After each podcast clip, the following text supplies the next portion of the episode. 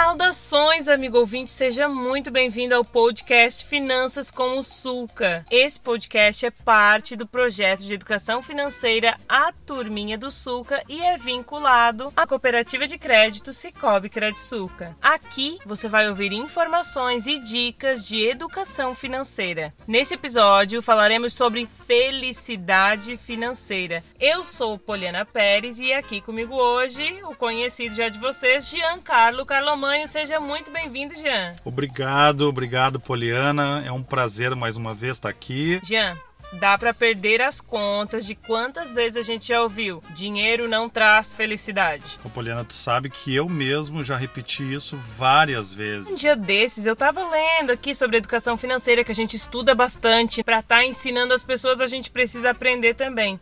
E aí eu me deparei com a seguinte frase: Se o dinheiro não te traz felicidade, então é porque você não está usando da maneira correta. Como sempre, né, Poliana, não existe uma fórmula mágica para a educação financeira, mas tem algumas coisas que são cientificamente comprovadas, como coisas que promovem a felicidade. A ciência. Comprar experiências ao invés de produtos caros é uma delas. Não adianta nada ter pago, sei lá, meio milhão de reais por um carro novo. Tá rico, né? Ou oh, assim que você sair dirigindo com ele, ele já vai perder 15 a 20% do valor inicial. Aí você tem que se perguntar: você realmente está feliz com esse carro? Valeu a pena pagar meio milhão por ele? E a gente consegue pensar em algumas experiências que não custam nada e nunca perdem o seu valor e acabam promovendo também a nossa felicidade. Eu, por exemplo, lembro perfeitamente quando a minha mãe me ensinou a andar de bicicleta. Não custou nada além do preço da bicicleta, claro, mas até hoje eu lembro do dia que ela largou a minha garupinha e eu continuei andando com a bicicleta sozinha. Muito bom. Tu sabe que outra coisa que é considerado um promotor de felicidade felicidade é doar. Se a pessoa tiver sem dinheiro, por exemplo, que pode acontecer, né? Uhum. A gente pode doar,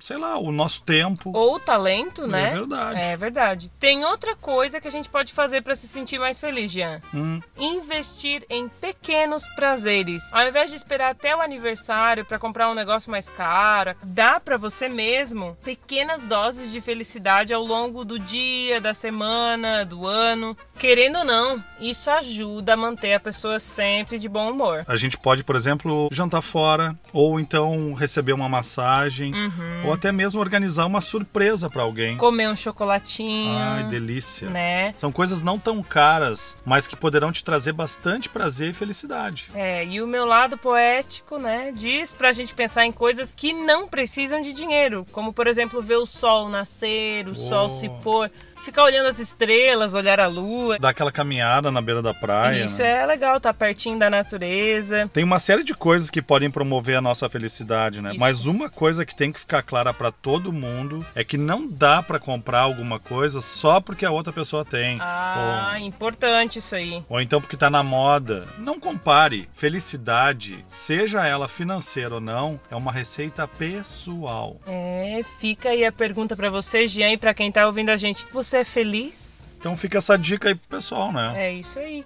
Jean, muito obrigada por tu estar aqui mais uma vez. Foi um prazer te receber aqui no nosso podcast. Eu que agradeço. Até uma próxima. Para você que está nos ouvindo, nosso muito obrigada.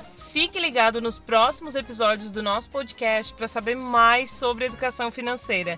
Você pode nos acompanhar nas redes sociais da Sulca, Instagram e Facebook e também da Turminha do Sulca, YouTube e Instagram para conhecer um pouco mais da nossa história. Um abraço e até a próxima. Valeu, um abraço.